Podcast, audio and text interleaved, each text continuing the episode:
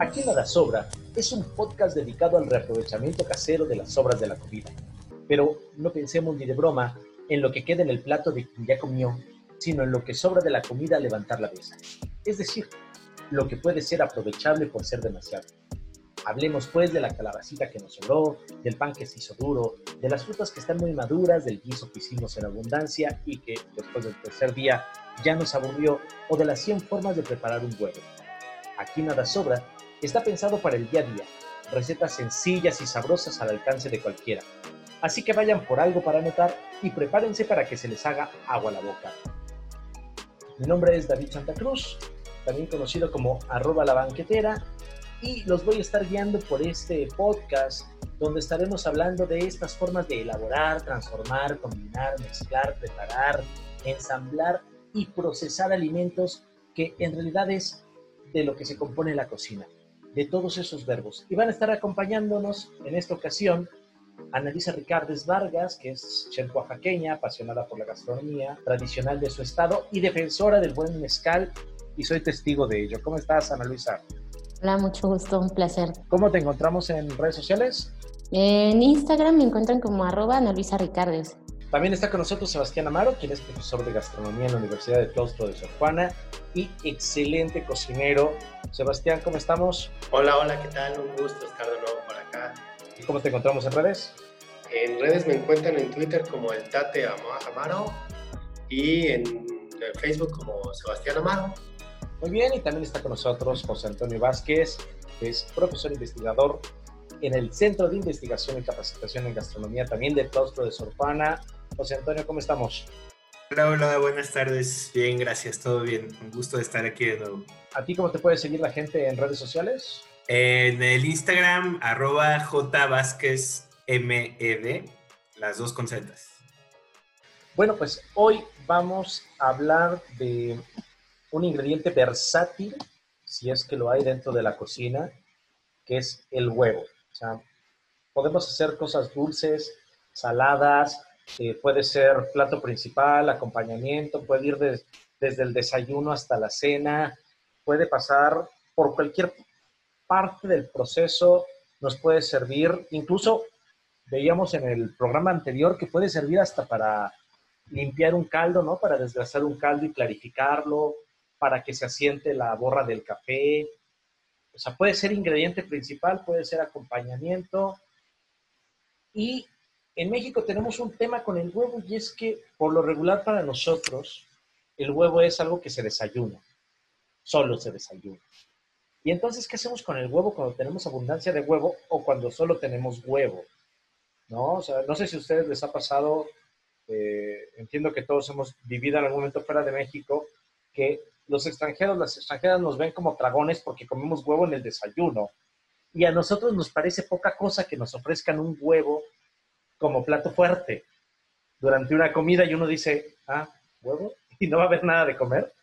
¿No? Entonces, bueno, vamos a, dedicarle este, este programa al huevo. Y la primera pregunta, ¿cómo le hacemos para conservar un huevo? O sea, mucha gente los mete al refri. En mi caso, yo siempre dejo los huevos a temperatura ambiente y duran muchísimo tiempo.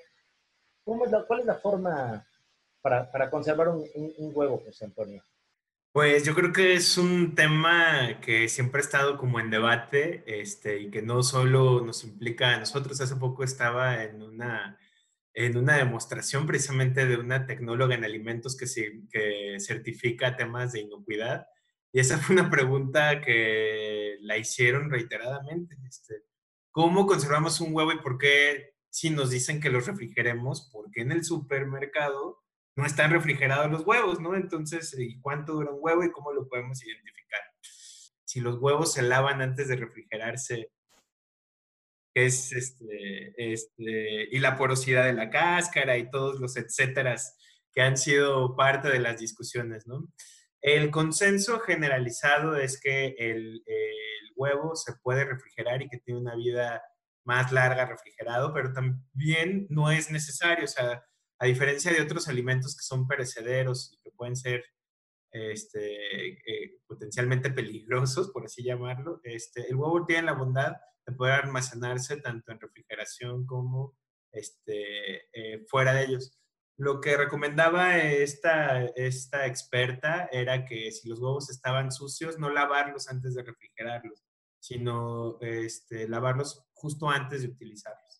También es cierto que el huevo está recubierto por dentro, si lo, podemos ver por una pequeña membrana que lo protege. Esa característica de porosidad del cascarón este, no sea eh, o permita conservar el producto que está dentro.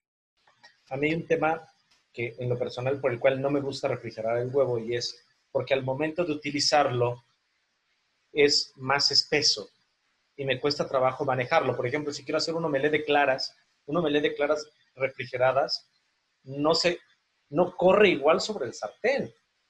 Avienta uno el huevo y se queda la plasta, o incluso si quiere hacer uno un huevo frito, abres el huevo, lo avientas sobre el sartén y entonces queda una cosa así compacta, ¿no? Un, que, no resbala. O sea, yo por lo general cuando me invitan a cocinar a una casa eh, que no es la mía eh, y me dan huevo refrigerado, lo que hago es ponerlo un poquito en baño María, ¿no? Para que alcance temperatura ambiente y pueda utilizarlo, pueda, pueda manipularlo de mejor manera. Incluso creo que, Sebastián, nos decías hace uno o dos programas que había una receta donde el huevo tenía que estar en temperatura ambiente para que pudiera ser bien utilizado. Sí, era para la receta de la mayonesa. Ah, la mayonesa, claro. Sí, concuerdo, ¿eh? en realidad, con lo que comentas. El huevo eh, tiene esta particularidad que cuando se enfría, sí se espesa y al momento de cocinarlo, sí es distinto la textura, ¿no? por eso en realidad muchas recetas hablan que si vamos a utilizar un huevo y el huevo lo tenemos en refrigeración, hay que sacarlo alrededor de mínimo una hora para que adquiera temperatura ambiente y poder utilizarlo. Por ejemplo, se me ocurre ahorita rápido, si vamos, por ejemplo, a batir claras, claras de huevo para hacer un merengue o quizás para meterle eh, aire a alguna preparación, si lo hacemos con un huevo recién sacado del refrigerador, vamos a tardar mucho más en que suba el huevo, ¿no? Mientras que si en realidad este saco, este huevo lo sacamos, lo utilizamos casi casi a temperatura ambiente, eh, va a levantar muchísimo más rápido la clara. Es gracioso porque muchas recetas efectivamente tienen esa connotación y a veces las personas no, no entienden, no dicen, ay, qué, qué, exageré, qué exagerado sacar un huevo poco antes, utilizarlo un momento, pero sí es un, una situación que creo que hay que tomar, tomar a consideración para justamente no, no cometer algún error o, algún... Y con respecto nada más para terminar, lo que comentó José Antonio de limpiar o no limpiar los huevos, es una discusión que, híjole, desde que estoy estudiando gastronomía y desde que estoy vinculado con los temas de cocina, siempre se ha discutido, ¿no? Siempre es que el huevo se tiene que limpiar, porque luego muchas veces nunca falta que compras el huevo, abres y viene pegado o una hoja o, una plumita o a veces traen como cierta eh, suciedad, entonces muchas personas realmente lo limpian, ¿no? Yo en lo personal no lo limpio, si acaso, si hay huevos que al sacarlo los encuentras como muy con cierta suciedad, lo mejor que puedes hacer es con un trapo húmedo, les das un muy buen trapazo, un muy buen trapazo, y ya los puede, y ya los utilizan, ¿no? En realidad muchas de las personas dicen que no se debe utilizar jabón jamás, porque el jabón en realidad lo que hace es destruyes la capa del huevo, que es la, como una capa protectora, y eso en lugar de reforzar el huevo hace que próximamente pueda adquirir este, algún tipo de contaminación o contaminación cruzada, ¿no? Entonces, por eso hay que estar el debate continuamente en si, si lavar o no lavar el huevo, y es, ah, no sé, parecía que en 10 años vamos a continuar con el, con el debate. Ana Luisa nos prometió que nos iba en este programa a enseñar a freír bien un huevo, que creo que es todo un arte. O sea, uno dice, ah, pues ya, bien tu huevo y que quede. Pero no, es, realmente una bronca eh, freír un huevo, Ana Luisa. A ver, cuéntanos. Yo creo que podría ser aparte un preludio a, eh, ahora que Ana nos va a explicar cómo freír un huevo, que aquí en México es una realidad que al menos en las ciudades difícilmente encontramos huevos frescos, que creo que es uno de los, de los, de, o sea, como de los elementos importantes para hacer un buen huevo estrellado frito, ¿no? O sea, para mí tengo que confesar que fue sorprendente la primera vez que ya aparte estaba ya estudiando gastronomía cuando vi un huevo fresco, fresco, que la clara estaba súper pegada a la yema, que todos tenían una forma consistente. Y ahí fue un cambio abismal en poder hacer un huevo frito o estrellado y no hacerlo, ¿no? Porque aquí en México, ¿cuántas veces no ah, rompemos el huevo y ya está todo revuelto y es como imposible? Entonces creo que creo que aquí quien se jacte eh, en México de poder hacer un buen huevo estrellado este, merece puntos extras en el reconocimiento, porque es difícil encontrar un, huevo fresco que nos permita hacer un huevo estrellado. Perdón, continúa. Sí, sí, sí. Bueno, los huevos estrellados o los huevos este, son de mis favoritos. Y encontré una forma también de que no sea, o sea, así con un poquito de grasa, no tan fritos, sino eh, que guarde eh, la forma y queden tiernos, ¿no? Yo soy amante de que el, huevito esté, esté, tierno, pero esté, la clara esté súper bien cocida, porque si no, y ahí sí ya. Exacto, exacto. Que puedas remojar el pancito, la tortilla en la yema, pero que la clara no esté viscosa. Sí, eso no, no, no, o sea, yo soy súper pinky con eso, entonces, este, como que me he tardado ahí de que me tiene que salir porque a fuerza, ¿no? O sea, no me gusta esa consistencia de clara cruda. La yema la tolero y me encanta, pero la clara sí, no. Entonces, este, lo que yo hago es, de hecho ya tengo aquí mi sartencito, tengo mi sartencito ya destinado a, pues este ya está viejito, pero puede ser uno ya un poquito más fancy, bonito, nuevo, y perfectamente le caben dos. Entonces, también para que no se te desparramen eh, y quede un círculo, ¿no? Tus dos huevitos y círculo, y sea súper bonito y una tapaderita. Esto va a hacer que prácticamente tengamos una cocción, una así con un poco de aceite o mantequilla, como tú quieres, o, y un poquito de, se va a generar un poco de vapor. Entonces vamos a tener calor abajo, vapor en medio, y la, la tapadera va a estar caliente, se va a ir calentando, lo que va a hacer es como un pequeño hornito, ¿no? Entonces ahí ya va a tener una, una este, ventaja de que con ayuda de la tapadera va, va, a estar recibiendo nuestro, nuestro huevo en la parte de arriba, que es la que tiene tema, va a estar recibiendo calor. Y más o menos, ¿cuánto tiempo? Y, a ver, flama alta, flama baja. Flama media para precalentar el sartén, un poquito de aceite, poquito, y porque a mí no me, también tengo este, como mucho, mucho, me fijo mucho en que no me gusta como que está chichorranada, así como chicharroncito, no me gusta esa consistencia y ese sabor de la clara quemada o hecha chicharrón. Y eh, bueno, le pones el aceite a fuego medio o si queremos mantequilla, que son deliciosos con mantequilla realmente, em, no se nos vaya a quemar el tema de la mantequilla. Entonces, si decidimos poner mantequilla, perfecto. Ponemos los huevos, Dos huevitos caen perfecto, uno, dos, tres para este tamaño ya es mucho, pero dos son ideales. Ponemos los huevitos, los abrimos, los, los, los dejamos ahí un ratito, les ponemos sal, si les gusta con pimienta, pimienta o algún otro este, que estén acostumbrados, para mí son deliciosos con pura sal, y los tapamos. Le bajamos la temperatura en lo que preparamos nuestro plato, nuestras salsas, a lo mejor estamos calentando tortillas, y lo que va a permitir este tipo de cocción es que se genere vapor y se cuezan perfectamente. y bueno, cuando es una tapadera así de este tipo de cristal, lo que vamos a poder ver, nos va a permitir ver qué tan cocido va nuestro huevito. Para que no quede así como chicharrón, como, porque de repente se nos quema la orilla, ¿no? O sea, una, una orilla muy quemada, de repente queda la clara medio aguada y la yema ¿Sabes qué otra cosa es importante? Creo que ahí vale mucho la pena remarcar. Mucha gente compra un sartén, estos sartenes de teflón muy delgados, y también si es un sartén de teflón muy delgado, difícilmente vas a tener una buena cocción de un huevo, ¿no? Porque precisamente como son tan delgados, el calor se transmite muy rápido, entonces pasa lo típico. Ponemos el huevo y el huevo todavía ni se termina de cocinar bien y las orillas ya se empiezan a quemar. Entonces yo por eso recomiendo, recomiendo en realidad, quizás se hacen un gasto un poquito mayor y comprar estos sartenes de hierro forjado que son más gordos y además por otro, y además tiene otro motivo el por qué yo recomiendo utilizar esos sartenes. Y es que en realidad, y esa es una cosa que uno va aprendiendo por los caminos de la cocina, es que los sartenes que vas a utilizar para, para cocinar huevos o para hacer crepas además no se lavan. Por más extraño que suene, no se lavan. O sea, ¿qué significa esto? Tú haces el huevo o haces la crepa o haces lo que tienes que hacer en, eso, en esa sartén evidentemente teniendo todo el cuidado de no quemarlo, porque si quemas, pues ya va a ser una monserga, pero sí tratar de tener el mayor cuidado posible.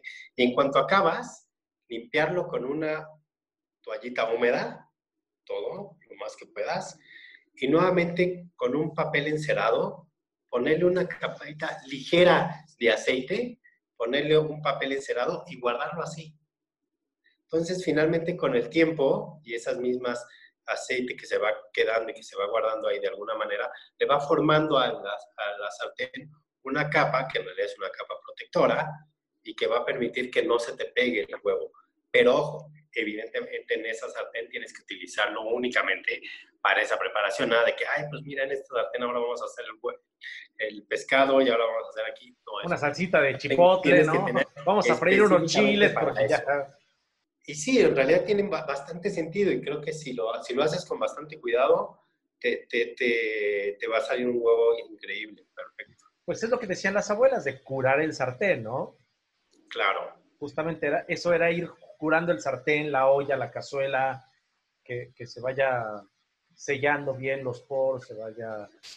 También creo que todos los que nos dedicamos o que le tenemos como pasión a la cocina, pues también como que sabemos, tenemos ciertos utensilios para ciertas preparaciones que son como intocables, ¿no? O sea, que hasta te causa ahí cortocircuito si, si se transgrede de repente, este, chin, no voy a hacer...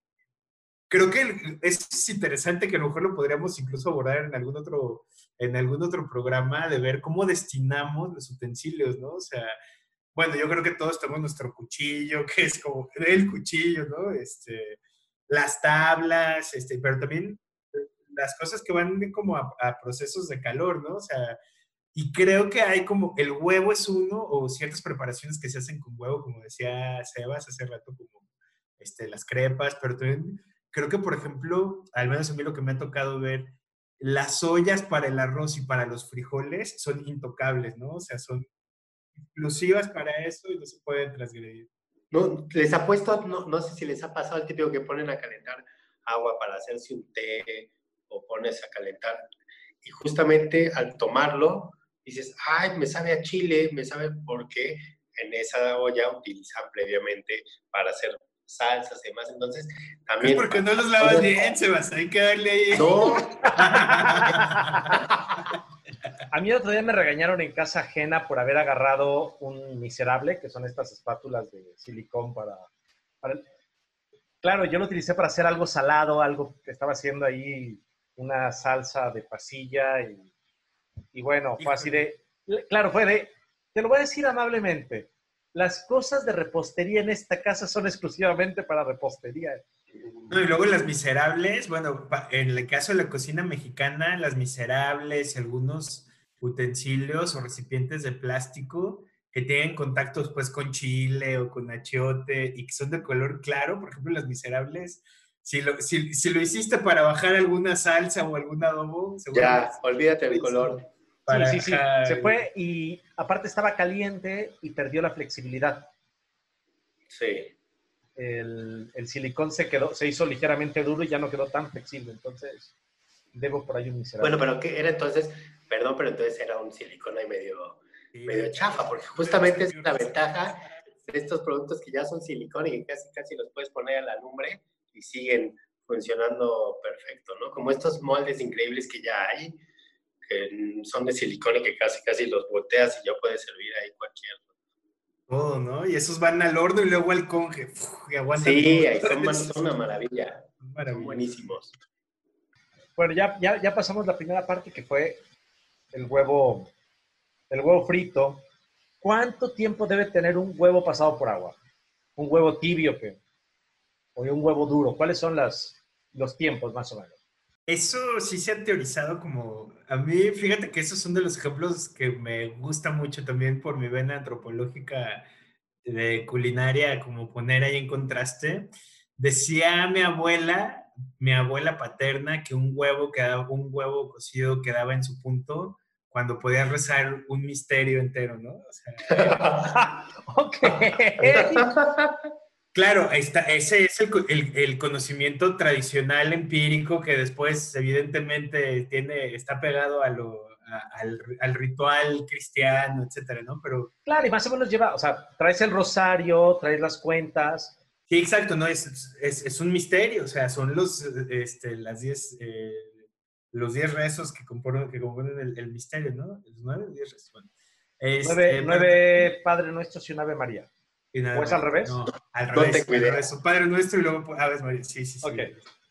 Bueno, y después, pero también dentro ya como de la teoría mucho más cientificada de la cocina, pues el huevo que permite hacerlo como tibio, mis compañeros me corregirán, que hace mucho que, oye, yo daba clases de cocina y ya se me olvidó. Pero si, no, si mal no recuerdo, un huevo tibio, es decir, que la, que la que la clara esté cocida, pero por dentro la, la yema quede con la consistencia que en el consistencia sea un huevo, este, un huevo tibio es entre 4 y 6 minutos. Este, y un huevo cocido completamente son 10 minutos, ¿no? De y 10 después, a 11 minutos. De 10 a 11 minutos y después pasándolo. Perdón, 10 a 11 minutos sería lo que llamaríamos un huevo duro.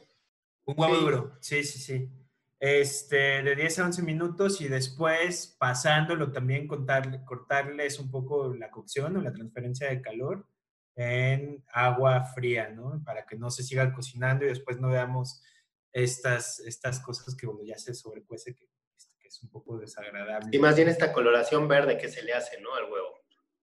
Sí, por eso es importante ponerlo a remojar después de una, en chorro fría, con, con agua con hielo, ponerlo ahí un ratito después de cocinarlo. Y eso sirve aparte también para, para romper el cascarón sin lastimarlo, ¿no? O sea, que sea como más fácil. este. Ah, para que se separe el cascarón y no se te vayan los trozos de huevo. Exactamente, sí, sí, sí. Voy a dar un paso hacia atrás con el huevo frito. Eh, cuando, digo, no siempre uno tiene el, el, sartén del tamaño. Entonces, una cosa que, que aprendí fue poner los huevos primero en un recipiente, un recipiente cualquiera, y vaciarlos, por ejemplo, cuando es más de uno, vaciarlos al mismo tiempo, porque si no, avienta uno un huevo, rompe uno un huevo, lo echa sobre el sartén, empieza a cocerse, avientas el segundo y se nota la división entre los dos huevos. Se nota que uno se, se empezó a cocer antes que el otro, sobre todo si nos tardamos en echar el segundo huevo. Entonces, cuando los ponemos en un recipiente primero y los vaciamos juntos, se cuecen parejitos los dos. Entonces eso también es un, un buen truco para, para, que queden unos huevos fritos bonitos. Y, y, cuando dices de no tenerles miedo, yo antes también era como todo, y antes me acuerdo en, en, algunas prácticas profesionales que estaba en los desayunos, que ya saben, las planchas estas, donde se, se hace todo ahí, ¿no? Y así de, y el sartén para los huevos estrellados, si no, mijo, es, es, es aquí y, y, dale, ¿no? Pues acá, ahí está tu sartén y la plancha, ¿no? Ahí está tu sartén, ahí está tu sartén, ¿no? Y me acuerdo que un cocinero me dijo, hay que perderles el miedo a los huevos fritos o estrellados, o sea, de plano clavar la espátula, o sea, con cuidado, pero con seguridad, porque si uno ahí tambalea un poco es cuando ya se, entonces dice, el miedo. Y sí, creo que finalmente si uno se mentaliza cuando no tiene el sartén adecuado, este, ya salen, salen, claro, no quedan así tan, perfectamente cocidos y de repente sí está esta, esta costra achichor, achichorra, achicharronada, este, pero bueno, ahí también en, en, la camotiza, como dicen, como con en el argot. Quiero aportar un, una, una anécdota totalmente muy, muy similar a la que platicó José Antonio de la plancha, ¿no? Es que, y además la plancha está todo lo que da, está calentísima. De, eh, a mí me funcionó mucho el ocupar la parte, de, o sea, como una esquinita, limpiarla, así casi casi voy a limpiar para mi huevo, no voy a ensuciar. Y ocupé un bowl, o sea, un bowl para taparlo como ah, sí, esa tapaderita. Y eh, bueno, en el caso de que tienes huevos muy viejos, porque a veces pasa eso, no se le da una adecuada rotación al inventario, funciona muy bien en lo que estaban, estábamos comentando al inicio, ¿no? Lo de refrigerar el huevo. En el caso de, de cuando ya está aguado, porque le haces tantas sillas, ya suena como aguadito, entonces sí, al refri un ratito y eso va a ayudar a que no se desparrame tanto. A ver, explícanos eso. digo, ahorita te viste muy técnica la rotación del inventario. Pues sí, este programa es precisamente para darle rotación a nuestro inventario casero de, de comida, porque no siempre sabemos qué hacer. Pero eso, ¿cómo distingues, antes de abrirlo, qué tan fresco está un huevo, qué calidad tiene? Digo, o sea, uno ve un huevo y pues un huevo, pero ¿qué, truquitos hay ahí para...? Del vaso con agua, ¿no? El vaso, el típico vaso con agua y si se hunde o, flota, ¿no? A ver, Ana, Otro es, por ejemplo, el cascarón se va degradando, o sea, no se va degradando tanto, pero se ve como traslúcido. Ya no es tan blanco, es traslúcido. Entonces, este, ahí es como, bueno, tienes un, vasito, no quieres ensuciar otro traste porque es otro tema los trastes, ¿ves? De decir, ya no quiero sacar más trastes. Y regresando un poco a que Sebas no lava bien sus... este, no, qué, desagradable es cuando no lavas bien un traste con huevo, ¿no? O sea, yo creo que es de los de los... El, olor es... El olor es espantoso y es súper, este, aparte penetrante, delatador, así, ¿no? Es el, el, el conocido olor a choquía, ¿no? A choquía, exactamente. El olor a choquía. Es esa frase que ¿Sabes qué? Funciona muchísimo cuando ya tienes huevos como eh, que ya están ya viejitos, ya se ven translúcidos. También el olor cambia. Si tienen oportunidad de cuando compren uno, eh, bueno, ya tenemos la ventaja que actualmente ya las cajas vienen con su fecha de caducidad. Anteriormente, pues, no, o sea, ni modo, o sea, era casi casi a suerte de cuando ibas a comprar. Pero generalmente tienen un mes de caducidad y eh, lo que puedes hacer es olerlo. Hay veces de que, o sea, me ha funcionado mucho porque empiezan a desarrollar un olor más a, azufre prácticamente. Eso es sulfuroso el olor, como huevo podrido, ¿no? ya no lo sabres. Antes de llegar a ese punto de que ya huela pues, a huevo podrido, a azufre, abres el huevo y ¿hay alguna diferencia cuando ves el huevo entre, ya, o sea, esto que decíamos, qué tan líquido está, si está más espeso, color, ¿hay diferencias en eso, Ana? Claro, el, se va deshidratando. Ahí hay un tema muy, muy importante de los huevos se van deshidratando y hay veces que la membrana que separa el cascarón de nuestra clara y nuestra estructura de huevo em, se pega a la yema. No sé si les, no les ha pasado con huevos que prácticamente ya se están muriendo, pues. Entonces, lo que puedes hacer, a mí me funciona muchísimo, refrigerarlos y van a mantener su consistencia. Lo que cuando lo, abres y si lo pones directo en la plancha, súper bien porque eso hace que se, que se contraiga, ¿no? Que es lo que a veces no nos funciona, pero en, unos, en otros momentos sí nos funciona, sí nos está salvando.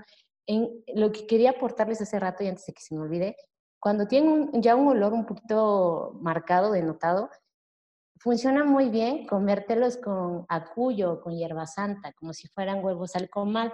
Esto merma ese sabor como a chuquía, ¿no? Muy, muy penetrante del huevo que ya está un poquito viejo. Ya que lo mencionaste, huevos al comal, la receta, pues. Pues ya saben, el, la infalible es una hojita de acuyo, limpia, la enjuagan. Em, actualmente yo creo que ya tenemos un poquito más de productos para no usar jabón. Hay unos desinfectantes que son a base de semilla de toronja, si no mal recuerdo. Hay otras que son a base de no sé, amoníaco cuaternario, ya todo muy avanzado, y que son 30 segundos, 15 segundos y así, y te los puedes comer, son totalmente seguros. Entonces, limpias bien tu hojita para evitar algún, que alguna enfermedad por una insignificante, algo insignificante. Pones tu, tu hojita primero a fuego medio bajo, porque si no vas a quemar la hoja y tampoco es muy, muy rico. Vacías tu huevo, sal, y, bueno, si tienes posibilidad de, un, de la tapa, o si no, pues un bowl, pero a la hora de que vayas a abrir, ten cuidado porque te vas a quemar, ¿no? Porque muchas veces usamos los bowls, los ponemos ahí en la plancha y, oh sorpresa, por la, por la prisa los agarramos con la mano, ¿no? Y quemados, ¿no? Pero funciona muy, muy bien el tema de la hierba santa, el acuyo. Creo que se pueden usar también otras hojas como que son también bastante resistentes, como son la, eh, fue ahorita el nombre, espinaca y la otra, las acelgas. Básicamente lo que hace la hierba es evita que se pegue y le da... Sí, prácticamente sí, podría ser, y aporta sabor, en el caso de hierba antes. José Antonio, nos ibas a comentar algo. Sí, que en, ese sentido ahorita que estábamos diciendo como de la vida útil de, los huevos, yo creo que es de los alimentos pues más benévolos que la frescura o lo podemos conservar en casa hasta cuatro o cinco semanas, ¿no? O sea, este, sin necesidad de un proceso de conservación como un congelado, que los huevos no se pueden este, congelar, este, pero que nos permitan tenerlos ahí e irlos utilizando.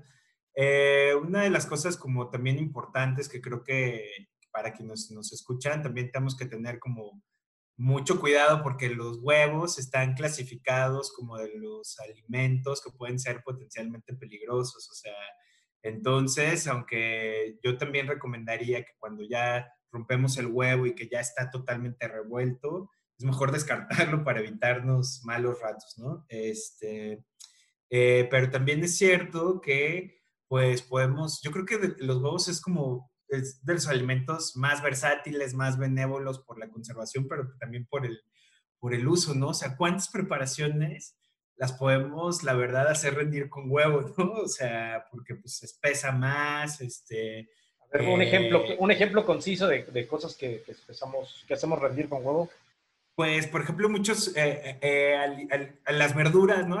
Que la, la primer, este el primer programa que hablamos, híjole, ¿qué hago con las verduras? Pues yo creo que unos huevos revueltos con cualquier verdura siempre los van a hacer este, mucho más consistentes y más... Eh, y también, bueno, esta Ana me podrá, este, podrá dar una explicación mucho más amplia, que es de las cosas que más me gusta de Oaxaca, los huevos en salsa, estos huevos ahogados en salsa. Pues son pochados, básicamente, ¿no? Pues no necesariamente, porque el pochado implica como una protección, o sea, un huevo pochado, que también es en las técnicas culinarias como internacionales, que eso es la base para hacer estos huevos como benedictinos o los florentinos, que son cocidos en un líquido, pero que ahí también con la adición de algún elemento ácido, pues ayuda a que la clara se cocina de una manera que proteja a la yema, ¿no? Y yo creo que en el caso de, los, de las cocinas mexicanas que utilizamos mucho esto de los huevos ahogados, en las salsas, ¿no? Este, tiene como, eh, eh, eh, tiene otro proceso de, de, de, cocinar. Sebastián, ¿nos ibas a comentar algo? Sí, que ahora también que me acordé que, bueno, como en todo casi en la cocina es súper versátil y así como tenemos recetas que pueden ser utilizados o que preferentemente deben ser utilizados huevos frescos, también está la contraparte y son todas estas recetas que, por más extraño que parezca, se prefieren utilizar huevos, no, no viejos, pero que sí de alguna manera ya estén un proceso más, de más añejamiento, ¿no? Por ejemplo, recuerdo cuando fui a Colombia eh, y me llevaron hoy a un lugarcito de me dijeron, híjole, en este lugar vas a comer las mejores arepas en Colombia. Y tenían un dip súper rico, eh, que en realidad es muy sencillo, el dip, o sea, se hace con un huevo duro, y luego este huevo duro lo machacas y lo mezclas con menta picada, un poquito de yogurt, eh, limón, sal, pimienta.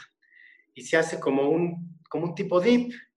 Eh, pero me decían que, que, además es un dip que queda muy bien con, con casi, o sea, bueno, no, no, necesariamente tienes que ser una arepa, ¿no? Pero me decían estas personas que el chiste de ese dip de esos huevos es que utilizaban los huevos más viejos y que más tenían porque a su vez eran los huevos que más aportaban sabor a esta, a esta preparación y que al momento de molerlos quedaban como que de alguna manera quedaban mucho más pastosos, a diferencia de que si utilizabas huevos muy frescos.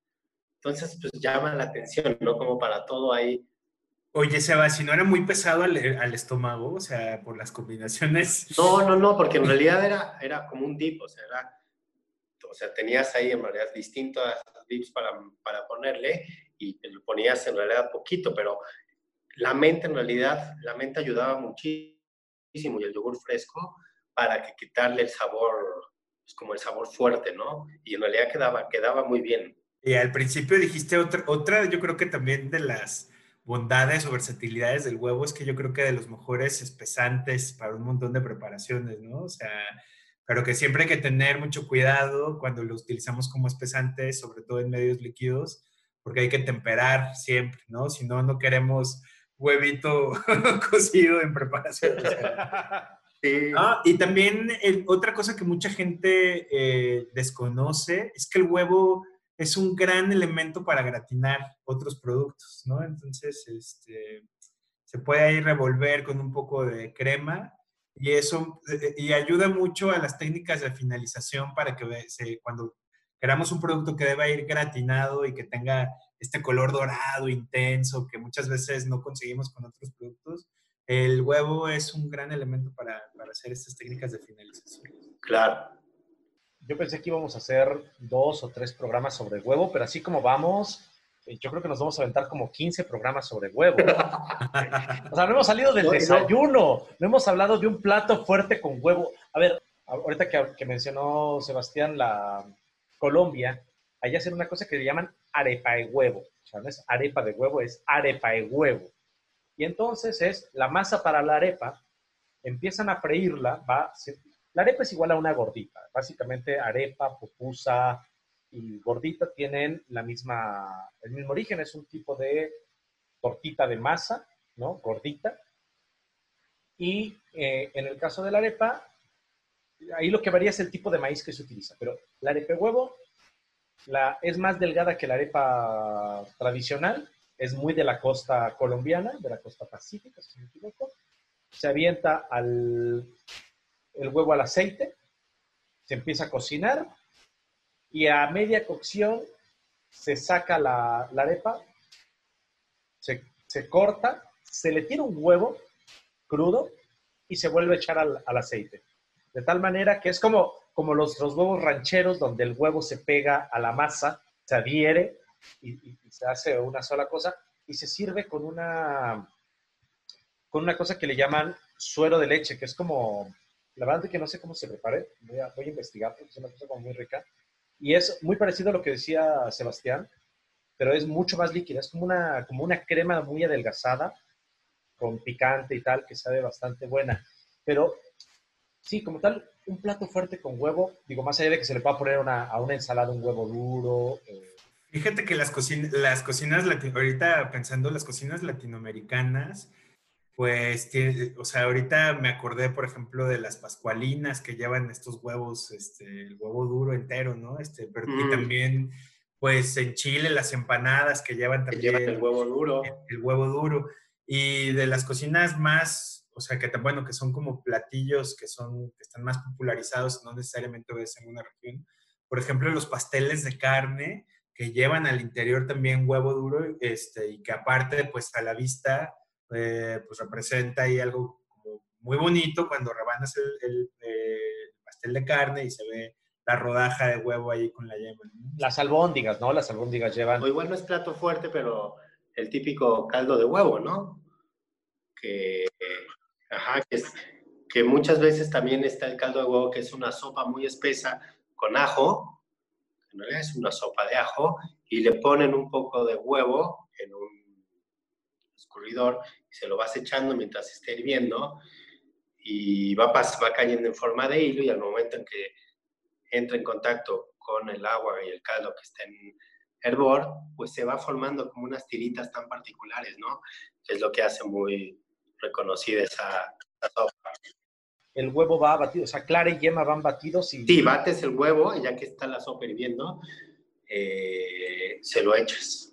Y en forma de, exacto, se lo vas echando o en forma de hilo para que se vaya mezclando al momento de que entre en contacto, o lo que hacen otras personas, lo ponen en un escurridor y desde el mismo escurridor va cayendo poco a poco hasta eh, cocerse ahí en el, en el, caldo, ¿no? ¿Esto se lo podríamos poner a algún tipo de, cualquier otra sopa de verduras? ¿Podría funcionar con cualquier otra sopa de verduras por ahí? Sí, o, o, otra, los chinos, ¿no? Con el, el, arroz con frito y le ponen, y le ponen huevo, huevo estrellado, ¿no? Y los coreanos, también los coreanos creo que son súper fans, siempre que uno anda divagando ahí en YouTube y comida callejera, como que le encantan a todo ponerle el huevo estrellado o el huevo rallado, entonces como que siempre tienen maneras de, de agradar. Y seguramente la gente en este momento se estará preguntando y se estará diciendo, ay, estos, un capeado, un quiché, una torta, pero eso va a ser programas especiales. O sea, el capeado, el capeado me parece, o sea, desde la técnica de levantar las claras, eso me parece que merece un programa especial y lo va a ver, y un programa especial sobre quichés, que ya lo estamos prometiendo desde el primer programa. Pero, ¿nos quieres decir algo, Ana? Ah, sí, retomando lo que eh, comentó José Antonio, fíjate que recordé eh, varios platillos de, que nos preparaba mi abuela, ¿no? Eh, hay uno que, si no mal recuerdo, es el caldo zapatero, que prácticamente se hace, lleva tomate, chile guajillo, que es como lo que no falla en Oaxaca. ¿Tomate rojo? Tomate, eh, bueno, para nosotros es tomate, disculpa, es que todavía me cuesta trabajo como ese cambiarme, ¿no? El, bueno, jitomate aquí, el guajillo, chile guajillo, y se hace un caldo, un caldillo con eso, ¿sí? Y se le avientan los huevos, nada más que no tienen que estar hirviendo así como, sino a fuego medio, bajo, o sea, cuando empiece a hervir, a ebullir, le bajas la, la flama a medio bajo y dejas caer los huevos y se hace un tipo de pochado, pero en una, es un caldo de chile guajillo muy rico. Y ese, si no mal recuerdo, lleva también hoja santa. Muy rico, es una comida levanta muertos es como, por excelencia, que si andas crudo, híjole, no, no hombre, o sea, no hombre, tiene picante, tiene acidez, tiene proteína, unas tortillas y para qué quieres más. Y tu cerveza, ¿no? Para curarte. Una, una variación de ese guiso, en mamá le llama nopales navegantes. Es una receta familiar y es, se cuece el, nopal aparte, se, se, le saca un poquito la baba y se fríe chile pasilla en tiras, ¿no? En juliana, se fríe el chile pasilla a eso se le agrega una salsa de, jitomate para hacer caldillo, ya saben, lo básico, cebolla, jitomate, eh, ajo asados y en la licuadora, ¿no? Se fríe el caldillo, se hace el caldillo y se sazona y se le agregan los nopales.